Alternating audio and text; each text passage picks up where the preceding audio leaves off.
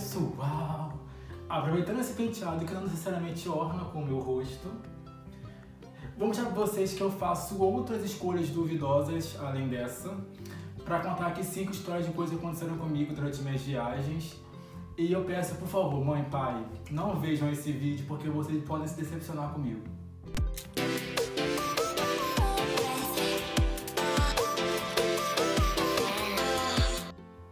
Próximo de mim, quem me conhece há mais tempo, sabe que às vezes eu faço escolhas nem pouco ortodoxas ou escolhas nem pouco inteligentes. E aqui eu vou contar cinco histórias que eu fiz durante alguma viagem, das quais eu poderia não sair vivo e não estar aqui para contar para vocês agora. Como eu não consegui escolher qual delas foi a pior ou a melhor, dependendo do ponto de vista, eu vou fazer por ordem cronológica. E a primeira história começou, se passa, em 2016, na minha primeira Eurotrip. É, tava eu, umas duas amigas, e a gente resolveu, a gente foi dar um rolê na Turquia. Naquela empolgação de querer economizar, pagar mais barato, a gente falou assim, ah, vamos fazer um tour, mas vamos fazer um tour por nossa conta. Aquele padrão deixar que é espertão. Aí foi, a gente parou um taxista aleatório na rua, e ele ofereceu um tour pra gente muito barato, e aí ele falava inglês meio assim, e eu também falava meio assim, mas uma de nossas amigas falava inglês muito bem. A gente falou assim, ah, eu e duas mulheres. A gente entrou num táxi de um cara bem aleatório, na Turquia, e aí ele simplesmente não explicou pra gente onde estava indo. No começo, naquele né, oba-oba que ela fez, não, tá tudo bem, de repente as portas do carro trancam, trá. Aí a gente, não, tá tudo certo, é porque ele pegou uma rodovia. Ele pegou a rodovia, Daí ele foi andando, ele foi andando. Aí a gente começou a se olhar, sabe? Tipo assim, tipo na Turquia. E o cara começou a falar com alguém no telefone em algum outro idioma que não era inglês, não sei se era turco porque eu não entendi nada. Começou a bater o desespero. E daí ele falava pra gente, olhando pelo retrovisor com as pessoas. Ele falava com o celular, né? Olhando pelo retrovisor com alguém e parecendo estar exaltado e falava o tempo todo da gente. A gente falou assim: Meu Deus, e agora? E daí ele parou, do nada, assim, no meio da rodovia fez sinal para alguém. Aí eu falei, gente, é agora, é agora. Ex minhas amigas, a gente estava aqui, olha, fingindo naturalidade. Mas sabe quando não começa mais a ter como fingir naturalidade? Aí a gente estava meio que assim em português. Vamos pular a janela. Gente, essa porta não vai abrir agora. Aí veio um outro cara, parou. O motorista que estava no carro saiu, entrou outro e ele acelerou. Eu falei, é agora. Agora que a máfia pegou a gente real, real. E aí o cara simplesmente falou depois que trocou porque ele falava inglês melhor do que o outro. Só que assim, eles fizeram isso sem falar com a gente, entendeu? Eu não sei se é uma prática da, lá, da região da Turquia, de Izmir, ali, mas saímos vivos. De fato, o cara fez um tour excelente, mas vivemos ali uns 20 minutos na certeza de que nós iríamos morrer. Não morremos, estamos aqui, né? Eu, inclusive, as duas amigas foram Taná e Tamires. Vou até colocar a cara delas aqui em algum lugar para elas confirmarem a história para vocês. A segunda história se passou no Brasil em 2018. Eu resolvi ir lá pro pra Chapada dos Veadeiros. Eu e meu companheiro, que fez isso daqui, então talvez ele tenha motivos, né, que resolveu fazer isso comigo. Aí eu falei assim, não, deixa comigo que eu vou organizar tudo. Pô, turismólogo, deixa que eu organizo. Entrei no Airbnb e falei, vou querer uma viagem roots, né, Chapada dos Veadeiros. Eu achei um lugar que o título, se eu não me engano, era Cabana Rústica, alguma coisa assim. Era só eu e ele, de carro, né? Eu tava trabalhando em Brasília, foi um fim de semana que eu emendei e aproveitou ir pra Chapada. Aí, pra chegar no lugar, já era muito difícil, porque assim, tinha que pegar a chave na casa da menina, da, da locatária, e ela fez o um mapa no papel, porque o mapa, o, o endereço, nem conseguia chegar nesse endereço. Mas aqui, eu assim, ah não, tá de boa, tá suave. Aí a gente chegou lá, super gente boa. E daí ela falou que ele tinha morado nesse lugar, ela e a criança e o, namorado, eles construíram aquele com as próprias mãos, era super rústica, uma paz, não sei o que. Eu falei, não, beleza. E aí, eu não maldei, só que eu comecei a pensar assim, que eles falaram que estava pouco tempo no Airbnb, quase não tinha avaliação, só que as fotos do lugar eram lindas. Eu falei, não, vai ser show, vai ser suave. Aí a gente começou a entrar aí o mapa que ela fez, né? não era o endereço do Airbnb, do site, e era o mapa na mão. Assim, tipo, ah, você tem que passar em tal lugar, vai virar numa rua, vai ter um portão. Aí a gente foi andando. Aí entrou numa cancela, entrou em outra, uma porteira, entrou em outra. Não tinha. A cabana era isolada, era isolada. E o celular não funcionava.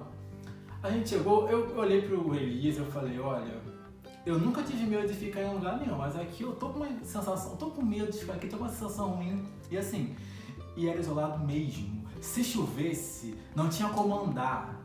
Porque o, depois que passava da porteira da cabana, a gente andava muito por uma estrada que tipo, era esburacada. E aí o carro não ia passar se chovesse. E tipo, e se alguém estourasse nosso carro, quebrar, se o carro quebrasse, a gente ia ter que andar pelo menos assim, tipo, no baixo, uns 6, 7 quilômetros no meio da estrada de mato para conseguir chegar em uma civilização, para pedir socorro para alguém. E assim, e a, e a, cabana era de vidro, então tipo, boa parte dela, né, janela grande, quem tava de fora conseguia ver tudo que tava lá dentro. E era mato, muito mato em volta, e eu falava assim pro Elias, cara, eu não quero ficar aqui, eu não quero ficar aqui. Isso aqui tá parecendo muito filme de terror. Sabe aquela história que, tipo, ah, porque você vê filme de terror, né? Tipo, ah, ninguém ficaria ali, gente. Ninguém. Ah, só em filme. Eu fiz, tá? E aí, é... e o banheiro era do lado de fora, então assim, de madrugada a porta não trancava direito, era bem roots, até demais pro meu gosto. Até o próprio Elias também, no momento ficou com receio, é, então a gente ficava, a gente acordava, era bom que tava um estímulo, a gente acordava muito cedo, tipo assim, pra sair, ficar o máximo de tempo fora da, lá da cabana e voltava só pra dormir. Na última noite, o Elias falou assim, você tava com medo, né? Eu falei, então ele falou assim, ah, como é que você vai embora amanhã, eu posso te falar. Eu falei, o quê? Aí ele, tem bem uma casa, bem aqui que dá pra ver. Tipo, existia uma pessoa, e, esse, e ele falou assim, ah, a casa tá com luz acesa. Ele mostrou é, a cabana era que assim, aí tinha muito mato, que eu não fui em volta porque fiquei com medo. E bem atrás tinha uma casinha que ele falou assim, ah, deve ser do caseiro. Eu falei que não veio se apresentar pra gente. E aí eu lembro que eu fiquei com muito medo de madrugada. A gente saiu tipo de madrugada, quando a gente tava saindo. Eu juro, eu juro, quando a gente tava saindo da, lá da, desse lugar, dessa cabana, o, tinha um carro indo na direção da cabana que eu achei muito esquisito, porque eu não a não ser que tivesse uma outra cabana, uma outra casa lá. E daí depois desse dia, eu falei que eu nunca mais na vida eu ia querer fazer uma. ficar num lugar tão roots assim. Aí eu, quando eu alugo Airbnb, eu pergunto, mas o endereço da casa é esse mesmo que tá ali? Eu fiquei com medo mesmo. A terceira história adiantou um pouquinho, nós chegamos em 2019 eu fui em Cape Town, eu fui fazer um couchsurfing, daí eu tinha acabado de chegar na cidade, eu não conhecia ninguém e tal, e aí eu fui ficar em uma casa, casa linda aliás, é, uma vista maravilhosa, a casa parecia de novela real, e o meu host, ele era bem novinho assim. E aí eu cheguei, tipo, super bem recebido, fui super de boa, e daí eu fui com a minha mala, fui com tudo. É, eu tinha acabado de chegar no Cape Town, eu tinha alugado, reservado o hostel por um tempo, mas aí esse hostel me respondeu positivo do Couchsurfing depois. Então assim, eu cheguei num dia, no dia seguinte eu fui lá pra casa dele. Eu ia ficar mais ou menos uns, acho que ia ficar lá quatro ou cinco dias. Super bem recebido, daí recebi mais dois amigos em casa. Show, tava todo mundo lá se divertindo. Fomos pra uma festa à noite, pra uma boate que eles me levaram. É, era nós três e eles de carro, e o, e o, e o host. É, sendo que o host, ele era uma mistura de americano com sul-africano. Ele morava em, na Califórnia, se eu não me engano. E tinha uma casa lá, essa casa linda. Eu falei, pô, esse cara é rico, né? Show. E daí, quando a gente, a gente na festa lá, ele começou a brigar. Eu discuti com um dos meninos que estava com a gente. Aí outro menino falou assim, não, tá tudo bem, eles sempre brigam assim. Eu falei, ah, tá bom. Voltamos pra casa, do nada, eles começaram a brigar. Daí eles começaram a brigar, eles começaram a gritar. E eu falei assim: ah, não é comigo, tá tudo bem. Um deles pegou uma faca pra ameaçar o outro, o dono da casa, falando que ia matar o outro, que era sempre assim. E o outro menino, o que falou comigo antes que era pra ficar, que era pra ficar calmo, ele falou assim: Isso sempre acontece, fica tranquilo. Aí eu falei, gente, não é possível. E aí, eles começaram a querer, o outro pegou uma faca, começou a querer se faquear. Eu falei, gente, eu vou morrer na África do Sul. E só uma amiga, mais ou menos, e o Elias sabia que eu tava lá. E aí eu falei, não é possível, não é possível. E aí de madrugada eles voltavam a gritar. E eu falei assim, ah, vou dormir no sofá, não vou dormir lá em cima, porque é mais perto da saída, né? E aí eu comecei a dormir no sofá e toda Parece que o outro menino tinha problemas que tomava remédio e bebeu álcool, o dono da casa. E aí toda hora o menino, eu, eu, meio que não conseguia dormir, né? Ele descia, ia na cozinha, porque tava na sala, a cozinha era perto, ia na cozinha, mexia lá no, nos talheres e ia embora. Ele descia, ia na varanda e ia embora. Eu falei, cara, eu vou morrer esse cara vai, vai surtar aqui, eu vou morrer, eu vou morrer, eu vou morrer, eu vou morrer. E aí, eu, quando eu vi que tava todo mundo em silêncio, e a casa era linda, assim, a casa era uma, era uma mistura embaixo, tinha uma galeria de arte, que era dele também, o cara era bem rico. E aí, quando todo mundo dormiu, eu peguei todas as minhas coisas, pedi um táxi voltei pro rosto que eu tava hospedado, né, que eu tinha reservado já. E aí os caras foram pedir desculpa depois, inclusive um deles eu até tenho ainda no, no Eu tenho dois ainda no Facebook, no Instagram. Pediram desculpa, falou que foi um surto, explicou do remédio, mas eu realmente achei que ia morrer. O quarto caso, assim, que eu não aconselho que ninguém faça, eu tava ainda em Cape Town, e aí eu conheci uma pessoa, um cara, que falou assim, ah, vamos viajar, que tal ir pro Iraque? Eu falei, ah, imagina, pro Iraque, né? Tipo, não conheço ninguém. Ah, não, eu pago tudo. Gente, inclusive o Elias e a Carol, eles incentivaram muito essa viagem. Eu tô aqui pensando se eles realmente me amam. Aí eu falei assim, ah, suave, tá sendo, a gente conversou muito, é... ele falou que era uma experiência boa. Sendo que assim, ele sabia que eu era gay. Ele só falou assim, só não deixa ninguém saber que você é gay não, tá? Então você é, não dá o seu Instagram pra ninguém e tal. Aí eu achei que ia ser uma viagem, tipo assim, ah, pra conhecer o lugar, né? Era uma viagem para festejar o Ramadã.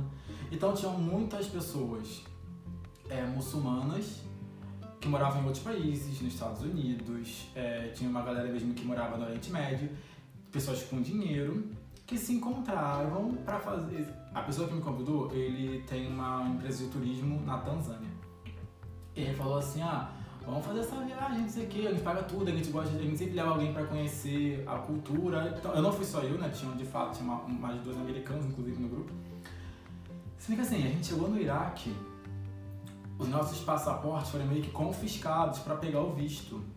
E esse, essa pessoa que me convidou, ela conhecia a polícia no aeroporto, ela conhecia todo mundo, e assim, a gente foi pra uma salinha meio que exclusiva, VIP, nosso passaporte ficou na mão deles, tipo, horas, horas. E toda hora ele vinha falar com a polícia saía, vinha falar com a polícia saía. Eu falei, gente, eu vou, agora eu vou. Agora eu vou. Sendo que, antes disso ainda, o meu voo chegou em Dubai. Quando eu cheguei em Dubai, é... ele falou assim, ah, um carro indo buscar você aí, fica tranquilo. Era um puta carrão, um dos melhores hotéis de Dubai. Eu falei, gente, esse cara também... Eu tenho essa sorte de encontrar pessoas com dinheiro pelos lugares que eu vou, tá pessoal? E aí tá, pula, que tipo, em Dubai foi tudo incrível, assim, tipo, com relação às pessoas que a gente conheceu. Aí quando a gente chegou lá no Iraque, eu fiquei um pouquinho mais tranquilo porque tinha família, tinha pai com filha. Um... Mas assim, o tempo todo, um dos caras falava assim, ah, você usa Instagram? Aí eu, tipo, não, gente, não descobre Instagram. Eu lembro que foram, foi uma semana de. Eu achava todo dia, eu acordava, eu dormia com o meu passaporte. E depois eu meu passaporte, né? Eu dormia com o meu passaporte embaixo do meu travesseiro. E aí, é, boa parte do tempo eu fiquei sozinho, mas teve um, um, um, Em algum momento eu tive que dividir o quarto com ele, é com a pessoa que me convidou. E era um quarto grande, cada um, era meio que uma suíte grande, cada um tinha meio que a cama separada, assim, um cômodo separado, mas a gente estava no mesmo lugar. Eu dormia com meu passaporte no meu travesseiro e eu ficava o tempo todo falando com a Carol. A gente fez um sinal, eu fiz um sinal, um, um grupo no meu, no meu WhatsApp escrito sinal de vida. Que era pra falar, tipo assim, gente. E assim, a gente ficava em várias cidades diferentes.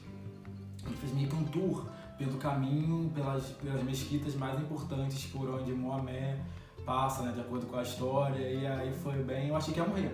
Eu lembro que quando eu saí, foram 10 dias no total, contando Dubai e Iraque. Quando eu cheguei na África do Sul, quando eu saí do voo, consegui entrar na África, em Cape Town de novo, foi uma sensação que eu falei assim, gente, eu estou seguro, estou em casa. Porque naquele momento, naquela, durante aquela viagem, o tempo todo, sabe quando você entra no avião, quando você desembarca, já se arrepende? Foi assim, foram 10 dias de arrependimento. E aí corta agora pra minha última. 2019 foi um ano intenso na minha vida, né? Porque duas, as três histórias que eu vou contar aqui se passaram em 2019. A quinta história também se passa em 2019 eu estava em Amsterdã. E aí eu estava sozinho em Amsterdã. Primeira vez na cidade. Eu falei assim, ah, vou conhecer a cidade. Vou típico de turista louco, retardado, eu, que quer fazer as coisas acha que se acha espertão. Aí eu falei assim, ah, acordei e falei, ah, vou dar uma volta na cidade. Em jejum, eu falei, ah, vou experimentar esse brownie. Bra Space cake, sabe? Brownie mãe pai. Eu fiz isso assim, desculpa.